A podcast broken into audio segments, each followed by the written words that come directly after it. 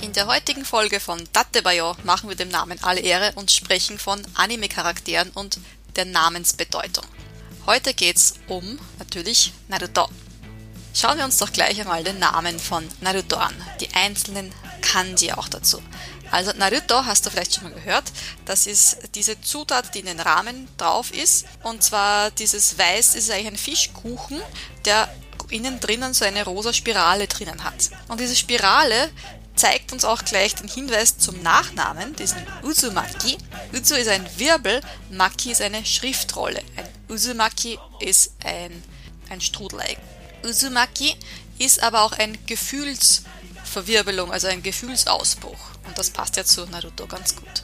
Dazu schauen wir uns dann den Sasuke an, Sasuke Uchiha. Sasuke ist eigentlich ein Name eines berühmten Shinobi, also eines berühmten Ninja. Und das Uchiha kommt von Uchiwa. Und Uchiwa ist ein Fächer und zwar nicht so ein zusammenfaltender Fächer, sondern ein runder Fächer, also er ist schon fest.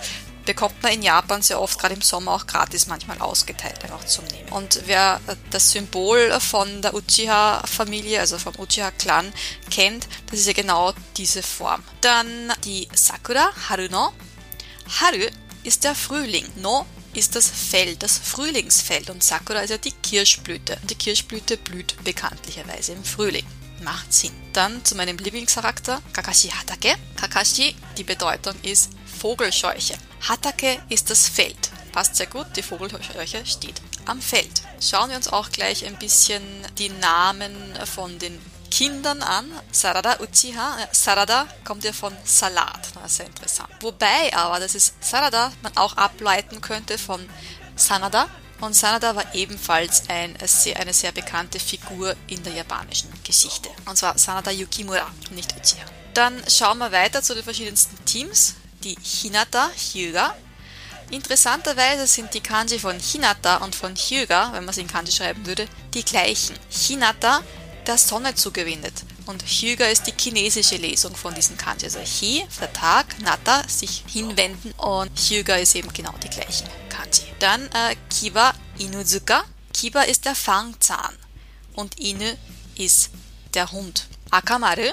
Aka heißt rot. Maru ist eine Silbe oder ein Zeichen, ein Kanji, das man sehr oft bei gerade männlichen Namen dranhängt. Zum Beispiel Seshomaru oder Konohamaru. Dann Shino Aburame. Ja, da gibt es jetzt eigentlich nicht so viel dazu zu sagen. Abura ist das Öl, Me kommt von Frau.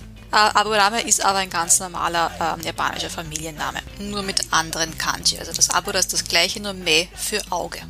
Und Shino ist eigentlich auch ein ganz normaler japanischer Name, hat jetzt keine speziellen Bedeutungen.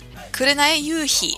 Kurenai ist rot, und zwar ein ziemlich dunkles Rot. Und Yuhi ist die Abendsonne die eben rot ist.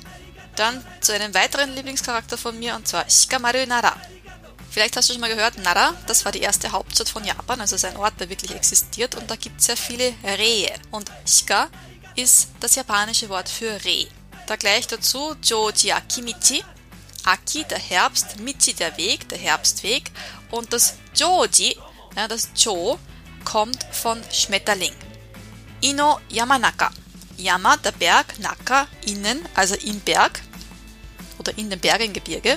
Ino kommt von Inoshishi und das ist das japanische Wort für Wildschwein, das Wildschwein in den Bergen. Asuma Sarutobi. Sarutobi ist auch wieder ein Name eines sehr berühmten japanischen Ninja. Saru ist der Affe, Tobi heißt Fliegen, der fliegende Affe. Dann, ähm, ja gut, Rokuri ist einfach in Katakana, also ist einfach ein, ein abgeleiteter ja, englischer Name. Neji Hyuga.